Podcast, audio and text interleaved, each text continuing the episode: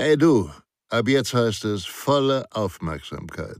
Denn Sicherheit, das Fachmagazin, kannst du ab sofort kostenfrei abonnieren unter www.sicherheit-das-fachmagazin.de. Ihr B.A.J. Schwanebacke. Insourcing von Sicherheitsdienstleistungen.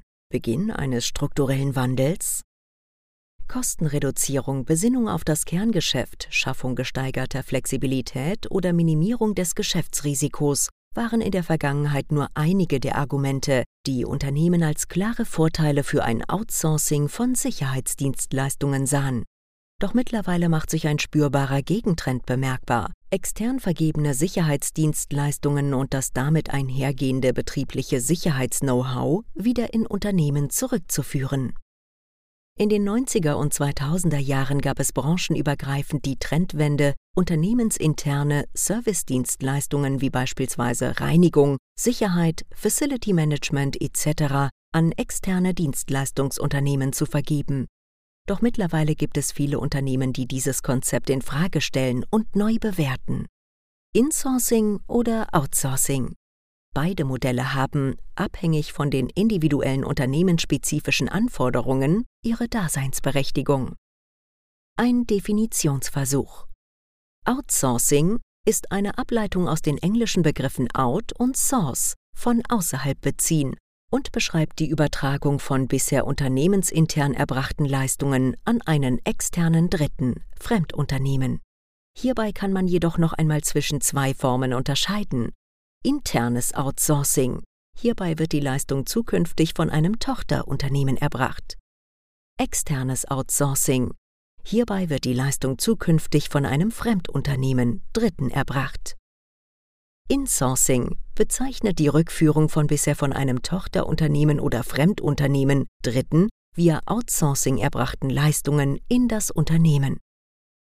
Herausforderungen beim Outsourcing von Sicherheitsdienstleistungen zu den am häufigsten ausgelagerten Sicherheitsdienstleistungen zählen Objekt- und Werkschutz, Rezeptions- und Empfangsdienst, Revier- und Streifendienst, Alarm- und Interventionsdienst, Notruf- und Serviceleitstelle, Geld- und Werttransport, Veranstaltungsschutz, Personenschutz, Begleitschutz, die in der Praxis immer wieder anzutreffenden Herausforderungen bzw. Problemstellungen beim Thema Outsourcing von Sicherheitsdienstleistungen sind vielerorts falsche und/oder fehlerhafte Dienstleistungsbeschreibung, keine oder zu geringe Qualifikationsanforderungen an das Sicherheitsdienstleistungsunternehmen und dessen Führungspersonal.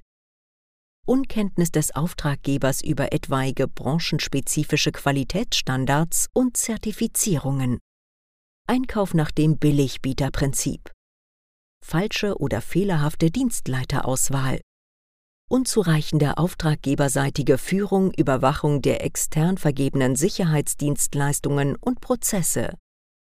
Mangelhafte Kenntnis des Auftraggebers über die eigenen Sicherheitsprozesse optimierungsbedürftige Rahmenbedingungen, Arbeitsumgebung, Räumlichkeiten, Arbeitsmittel etc. und so weiter. Im Ergebnis resultieren daraus meist zwangsläufig erhebliche Performance-Schwächen des Sicherheitsdienstleisters, die am Ende wiederum entsprechende Leistungs- und Qualitätseinbußen für den Auftraggeber zur Folge haben. Externe Vorgaben verkomplizieren externe Dienstleistungsprozesse. Hinzu kommt, dass im April 2017 das neue Arbeitnehmerüberlassungsgesetz AÜG in Kraft getreten ist, was bei vielen Unternehmen zum Umdenken im Umgang mit bisher im Unternehmen eingesetzten Sicherheitsmitarbeitern geführt haben sollte. Denn so, wie viele Sicherheitsmitarbeiter in Unternehmen, bei denen sie im Einsatz sind, bisher geführt wurden, fallen sie unter das AÜG bzw. unter den Passus der verdeckten Arbeitnehmerüberlassung.